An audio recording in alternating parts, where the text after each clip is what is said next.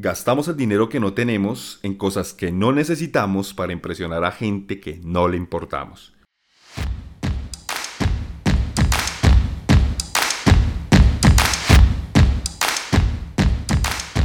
Todos los días la vida te reta, te desafía, te impone sus reglas. Aquí, tú y yo aprenderemos cuáles son esas reglas y cómo sacarles ventaja. Finanzas personales, mentalidad, negocios, todo lo que necesitas saber. Bienvenidos a Game of the Life. ¿Qué tal amigos? Un abrazo fuerte, soy Leo Ramírez y esto es Game of the Life. Tus hábitos te harán rico. Es una frase que escuché en algún momento y que definitivamente eh, caló en mi ser porque pues dije sí, definitivamente al igual que el gimnasio, los hábitos y la disciplina marcan la diferencia y no es algo que se vea inmediatamente, no es un trabajo que se vea en una semana. Es que la mayoría de nosotros, si nos dijeran, oiga, usted quiere elegir, usted le encantaría tener un Lamborghini en el parqueadero de su casa, de pronto no sería lo primero que estaríamos diciendo, estaríamos diciendo, oh, ok, cualquiera lo quiere tener, pero creo que la mayoría de nosotros lo que realmente deseamos es tener una vida sin dificultad económica, específicamente no tener que estar pensando en cómo carajos vamos a cubrir el mes, cómo carajos vamos a pagar el arriendo, cómo carajos vamos a pagar el colegio de los niños, cómo va carajos vamos a pagar nuestras deudas. Creo que es, ese es el, deseo principal de la mayoría de nosotros. Al igual que cuando vamos al gimnasio, las personas o la mayoría de personas que van al gimnasio no esperan tener un cuerpo escultural, esperan tener una vida saludable, esperan sentirse bien con su cuerpo, esperan tener una buena condición física. Y al igual que el dinero, creo que esto es una muy buena analogía porque eh, nos permite, digamos que, entender que el tema de tener una salud financiera, tener la libertad financiera depende de nuestros hábitos y depende de la disciplina y depende de ir o de, hacer los pasos que tenemos que hacer y lograr las cosas que queremos lograr. O yo sé lo que vos estáis pensando y dicen, bueno, pero ¿cómo carajos hago eso? ¿Cómo carajos eh, puedo salir de la pobreza o cambiar por lo menos eh, o ir avanzando en la escala en un sistema donde aparentemente todo parece ser que, está por fuera de nuestro alcance.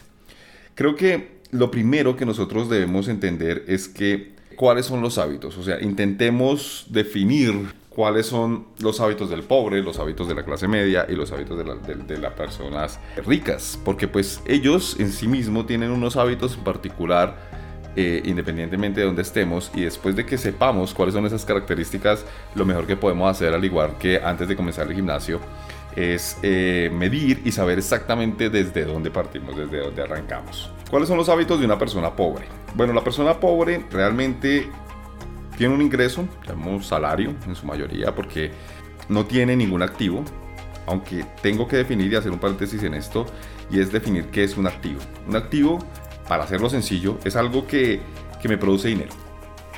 Sencillo, simple, fácil.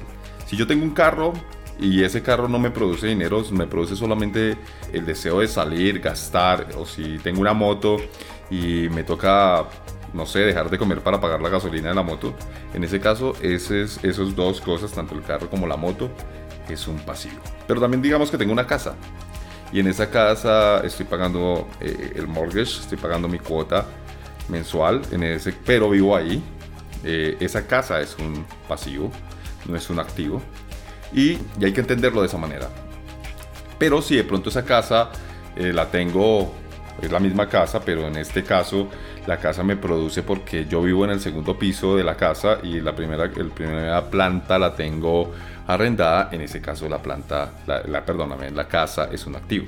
Eso es algo que debemos entender desde el, principio, ¿no?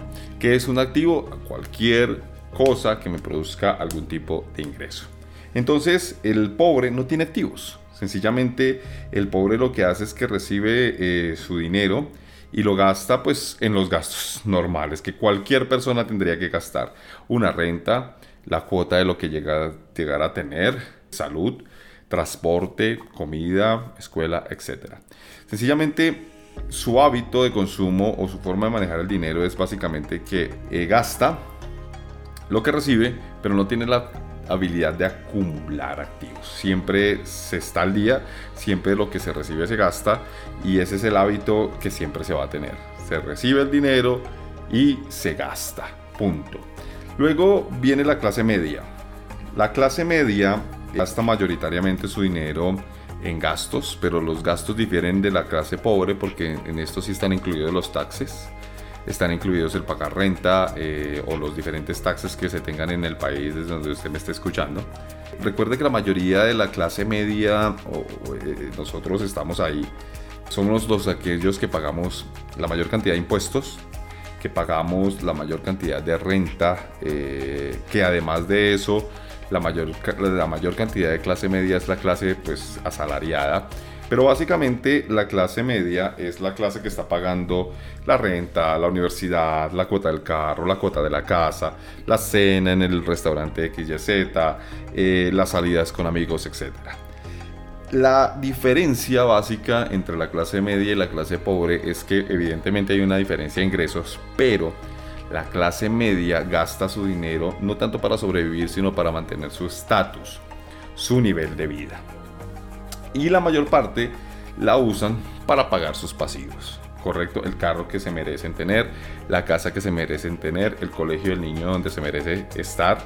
Y eso no está mal, eso no está mal. Sin embargo, depende de cuál sea la posición que tú tengas frente al dinero y pues bueno, ya lo, ya lo voy a explicar un poco más adelante. Clase media normalmente usa eh, el dinero para poder, digamos que subir fotos a Instagram. Ahí de entrada ya estamos cometiendo un error en el hábito de manejar el dinero. No me malinterpretes, creo que gastar es importante, pero el problema es cómo nosotros estamos gastando, qué, qué influencia está teniendo la sociedad y qué influencia está teniendo los, digamos que, la presión social en gastar. Creo que ese es el factor determinante, pero permíteme, lo voy a explicar un poquito más adelante. ¿Cuál es la diferencia o cuál, qué hacen los ricos? ¿Cómo hacen los ricos? ¿Cuál es el hábito um, de gasto? ¿Cuáles son los hábitos que tienen los ricos? El rico lo primero que tiene son ingresos que están, múltiples recursos, múltiples ingresos y que están divididos especialmente en lo que llamarían passive income o ingreso pasivo.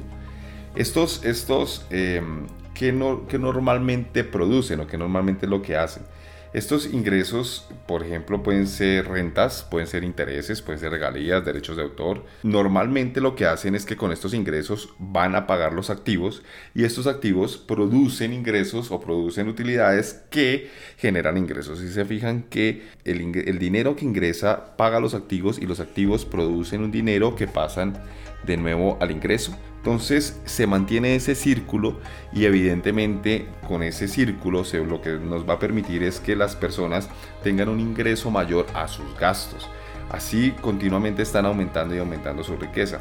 Los gastos que tiene o, los pasivos que tiene mm, una persona rica son los mismos que tiene cualquier otra persona.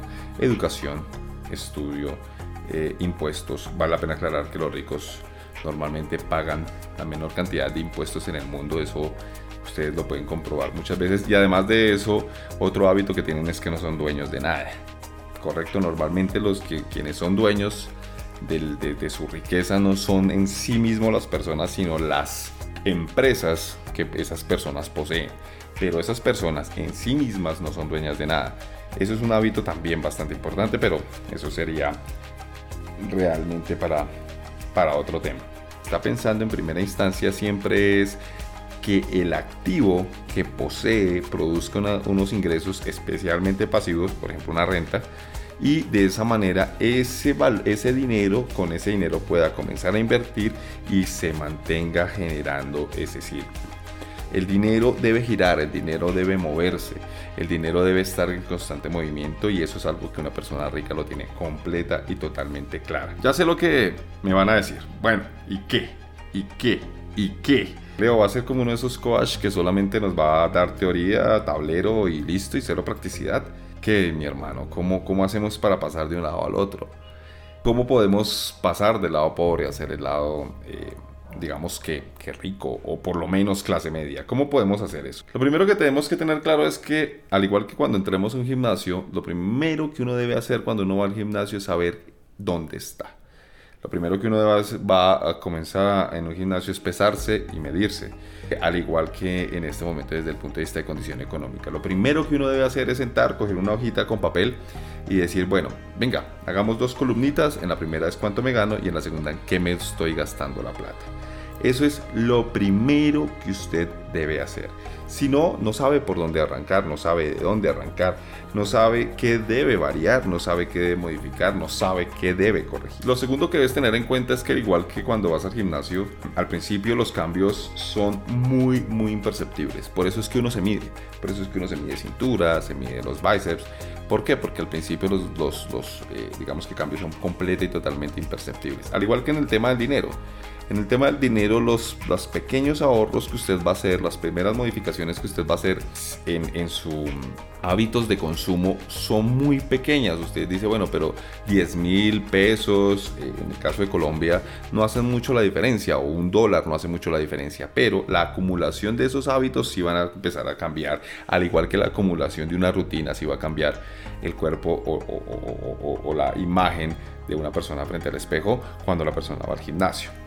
Lo que debemos hacer es, por ejemplo, si yo soy, estoy en el sitio eh, donde soy pobre, lo primero que tengo que tener en cuenta es que debo invertir en mí, debo invertir en aumentar mis ingresos. ¿Y cómo los puedo aumentar? Básicamente educación. Como yo soy pobre, no, el acceso a la educación universitaria va a ser bastante complicado porque en la mayoría de nuestros países si nosotros no asistimos a una universidad pública, pues la universidad privada está lejísimos de nuestras posibilidades, pues lo que debo hacer es acudir a una institución técnica o tecnológica, en el caso de Colombia, el SENA. Y saben que hay un problema en esto, pensamos que esas instituciones no, ah, ok, eso no es lo mejor. O pensamos que, ok, usted va al SENA, pero eso es de pobres. No importa, ustedes no saben la cantidad de veces que yo quise ir al SENA o que yo quise estando fuera del país, pensé, oiga, yo hubiera ido al SENA, yo hubiera hecho un curso tecnológico, aunque yo tengo eh, eh, dos carreras, el gravísimo problema era que esas carreras en sí requerían una, una, digamos que hablar muy bien inglés, pero yo estaba fuera del país aprendiendo inglés, o sea, no, podría hacer, no podía hacer consultoría en software, porque eso me implicaba tener que hablar con los clientes. Y obviamente para poder hablar con los clientes requería ser bilingüe completamente o un dominio en inglés en el 90%. Pero si yo hubiese sabido cómo poner pisos, hubiera ganado mucho mejor y eh, hubiera podido mejorar mi inglés al mismo tiempo que ganaba bien. No estoy diciendo que vivía mal, pero sí estoy diciendo que trabajaba en un supermercado por, no recuerdo, 15 dólares la hora y después trabajé como eh, aprendiz eh, con temas de drywall taping que llaman en, Nueva Zelanda y ganaba 20 dólares la hora, donde trabajaba en un, en un schedule mucho mejor y, y, no era un trabajo tan aburrido. Entonces, no menospreciemos esa posibilidad. Si usted me lo pregunta, por fuera del país se aprecia mucho más que la persona sepa hacer algo y lo haga bien, más que el título como tal universitario y teniendo presente que la mayoría de nosotros estamos clase media, porque pues me imagino que, y si usted es rico, mis felicitaciones, eh, enséñenos y, por favor pásese a este lado del micrófono para explicarnos y enseñarnos qué hábitos tiene y con el ámbito, con el propósito de mejorar. Pero la mayoría de nosotros estamos entre la clase media o pobre. Entonces, esa sería la primera cosa que uno debe hacer. La primera cosa que uno debe hacer es concentrarse en uno mismo, es concentrarse en mejorar eh, el ingreso y controlar el gasto, que es la parte más difícil. O bueno, pasando ya a la clase media, ¿qué debo hacer? ¿Qué debo hacer si estoy en la clase media? Mire, lo más complicado creo que está para la clase media. El pobre al fin y al cabo es pobre. El pobre, digamos que no paga la misma cantidad de impuestos, el pobre recibe subsidios y esto no importa el país donde esté. Un país pobre como los países de Latinoamérica tienen algún tipo de subsidios para las personas más, más pobres. Pues ya tenemos presente que los ricos son los que menos pagan impuestos, o sea, quienes, quienes siempre están en la mitad y los que siempre estamos clavados es la clase media. Entonces, creo que es el más, lo más difícil es estar en la clase media porque ni soy pobre y no recibo ayudas del Estado, pero no soy rico y no tengo la libertad financiera de los ricos. Entonces, creo que aún le podemos sumar que con el tema de la clase media tenemos un problema y es que la publicidad nos bombardea muy duro. La publicidad nos está constantemente bombardeando diciéndonos, hey, mire, eh, este es el lugar donde tienes que ir, este es el sitio donde tienes que ir. Instagram, la gente está siempre eh, mostrándose en la playa donde quisiéramos ir, las vacaciones que quisiéramos tener. Y de alguna manera uno sí tiene la posibilidad de soñar, tiene la posibilidad de decir, tiene, que, puede, tiene la posibilidad de tener el carro del, de lujo o el carro que le gustaría tener porque de alguna manera tiene un ingreso. Correcto, entonces tiene la posibilidad de soñar, pero ¿cuál es el gran problema? Que no se controla el gasto. Se cree que, digamos que la vida debe ser esa satisfacción inmediata que las redes sociales nos están implantando constantemente.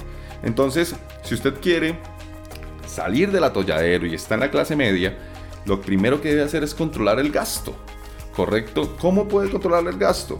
Básicamente haciendo un control exhaustivo de cuánto y cómo se lo gasta. Yo le puedo dar una herramienta donde usted puede controlar eso y le cuesta 4 dólares al año. Se lo voy a dejar el link en la descripción. Yo la uso.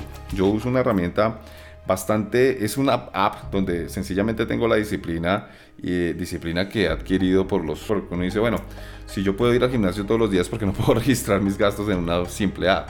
Esta, esta, esta app, es sencillamente usted registra, usted puede hacer una clasificación de sus gastos diciendo, por ejemplo, hipoteca, diciendo, por ejemplo, lo que me gasto en social life, lo que me gasto en, qué sé yo, health, ese tipo de cosas, o transporte, o salud, educación, vida social y de esa manera poder tener un control de gastos. Mire, usted no se, usted no se imaginan la cantidad de veces que me, que me he dicho, yo en verdad me gasto al mes la misma cantidad de plata comiéndome snacks que comiéndome, comiendo lo que normalmente me gastaría para almorzar. Y digo, bueno, entonces creo que me va a tocar volver a los hábitos de niño, eh, especialmente estando fuera del país. Estoy diciendo que no tengamos que vivir bien, estamos diciendo que tenemos que aprender la importancia del no, de mirar un poco más adelante y saber lo que queremos hacer y si realmente lo queremos hacer. Al igual que el gimnasio, no significa ir al gimnasio, cuidarse y tener una dieta no significa que usted no se pueda comer una hamburguesa. Significa sencillamente que no se come una hamburguesa todos los días. ¿Sí? Yo me puedo comer una hamburguesa sin ningún problema, soy un fanático del gimnasio ah, una vez a la semana y don. De esa manera, eh, cuido mi dieta, como les digo, no significa que usted sea tacaño. Una cosa es ser tacaño y otra cosa es sencillamente tener una visión de lo que usted quiere hacer a futuro, donde usted dice, controlo mi gasto en primera instancia porque lo que quiero hacer desde hoy es invertir en un capital, por ejemplo, invierto en bitcoins, invierto en real estate, invierto en comprarme un apartamento, comprarme una casa, etc. Y eso me va a permitir al futuro tener una, una posibilidad de hacer algo mejor, de poder tener algo mejor a futuro. Eso es la gran diferencia. Ojo, no me vayan a interpretar y no pretendemos sonar como algo, como ser de, una manera tacaños o, no tener. Si uno tiene objetivos en la vida, uno hace sacrificios. igual que si yo quiero mantener una condición física, pues yo hago el sacrificio de ir, independientemente si llueve, si está nevando, etc. En mi caso personal le pasé por las etapas, por las etapas de ser una, de ser, como les contaba, muy pobres. Éramos unos, una familia, o, yo era muy pobre. Eh, y al principio tuve que trabajar los fines de semana, tuve que estudiar entre semana y el poco dinero que me ingresaba pues tenía que usarlo para pagar pañales de mi hija mayor. Ese es el nivel, entonces yo sí le puedo decir que es posible, que es posible tener autodisciplina perdón, autodisciplina autodisciplina financiera, eh, poder mejorar y poder avanzar independientemente que si se tienen hijos, independientemente que si se tienen responsabilidades o no. Usted es un joven, clase media, gana dos salarios mínimos por un trabajo que está haciendo cualquiera. Y yo digo, bueno, este joven, ¿por qué no se asocia con otro, con un, por ejemplo, con un familiar que eh, cercano y dice, venga, ¿por qué no compra un apartamento? Yo no conozco primer joven que no tenga que pagar un arriendo, que no tenga que pagar comida, que no tenga que pronto sino pagar transportes su almuerzo y demás eh, que no pueda vivir con el salario mínimo de cualquier país. En ese orden de ideas, si vive con el salario mínimo de cualquier país y se gana dos salarios mínimos, pues podría invertir la otra mitad, o sea, es decir, un salario mínimo en hacer la inversión, un apartamento, por ejemplo. Lo puede hacer. Y, que es un sacrificio, sí, lo puede hacer, pero lo que pasa es que usted está pensando hoy en que no va a ir a rumbear, o no va a ir a bailar, o no se va a ir de party. Lo que tiene que hacer es sencillamente decir, bueno, uso ese dinero me voy y me compro un apartamento porque sé que en dos o tres años ya soy dueño de algo. Ok, no tengo una carrera universitaria, pero ya soy dueño de algo. Si después de que dos o tres años que, que yo he ido pagando ese apartamento en planos como se puede comprar en Colombia, pues usted lo arrienda y sencillamente el apartamento se paga solo. Si aquí a mañana usted dice, oiga, me casé y tengo mi esposo o mi novia, pues usted puede decir, oiga, tío, primo, hermano, papá, te compro la otra parte del apartamento o vendámoslo y con, ese, con esa parte que se debió haber valorizado, puedo comprar el apartamento con mi novia, esposa y demás. Pero no vaya a llegar con una mano adelante y otra atrás y decir, ok, hola amor, ¿de qué vamos a vivir? De amor. Eso nadie vive de amor. Correcto, uno vive, uno no paga el amor con, uno no paga la renta con amor, uno paga la renta con el dinero que se produce trabajando. Eso es lo que todos nosotros tenemos que hacer. El gran problema con la clase media es que eh, como tiene toda esta presión encima, esta presión de gastos, de amigos, de decir yo merezco porque yo me quiero dar esa vida por la que he trabajado, por la que esto, eh, por la que me he luchado, por la cual me estoy rompiendo la, digamos que la madre en la universidad y demás. Y, bueno, creo que el tema de la educación y los costos y demás, eso va a ser tema para otro capítulo. Pero lo que ahora nos compete es ese hábito, ese hábito en particular que te va a permitir decir, ok, voy a, frenar un poco el gasto, pero no lo voy a frenar en relación a sacrificarme por nada, sino lo que voy a hacer es eh, invertir en un capital que me permita crecer y me permita tener unos ingresos pasivos posteriores a. Uno de los, de los mayores problemas que ha generado, que tiene esta nueva generación, es que se ama la inmediatez. Es como Tinder, es como dar match y ver automáticamente que el posible amor verdadero va a aparecer ahí después de un match. La vida no es así, la vida es un proceso, la vida es el, disfrutar ese proceso, enjoying process. Es lo que, lo que nos permite ser, diferentes y nos permite, eh, digamos que avanzar en la vida. Si usted es de clase media, amigo, y usted está pagando su renta, está pagando su colegio, está pagando el carro, la casa, la cena, los restaurantes y demás, va a ver a futuro que va a tener un problema. Lo mejor es que en este momento diga, oiga, reducir mi gasto, comenzar a, invertir y comenzar a capitalizar. Recientemente en Colombia un mal llamado influencer, porque esa palabra así lastimosamente, eh, bueno, no sé, perdió todo su... A mí me llegan a llamar influencer en, un futuro y la verdad no sabría qué responder, la verdad no sabría qué decir. Eh, no sé sabría si es una ofensa o no, sinceramente. Pero bueno, en Colombia hay un, un, influencer llamado, llamado eh, Liendra, y este muchacho sale eh, en su cuenta de Instagram o en otra cuenta de Instagram a, decir que le cerraron la cuenta de Instagram principal y que entonces qué va a hacer, porque no va a tener cómo sustentar su familia, que es todo lo que tiene, que es todo lo que posee. En lo personal creo que él es solamente un vendedor de lástima. Eh, pues no tengo ningún tipo de envidia que le haya muy bien, que se gane no sé, 5 mil, 10 mil, 15 mil dólares al mes. Felicitaciones, mi hermano. Ojalá algún día yo pueda tener ese ingreso. Me encantaría. Pero sí lo que aprendo de, ese comportamiento, aprendo de lo que él dice, es que tiene un pensamiento de pobre.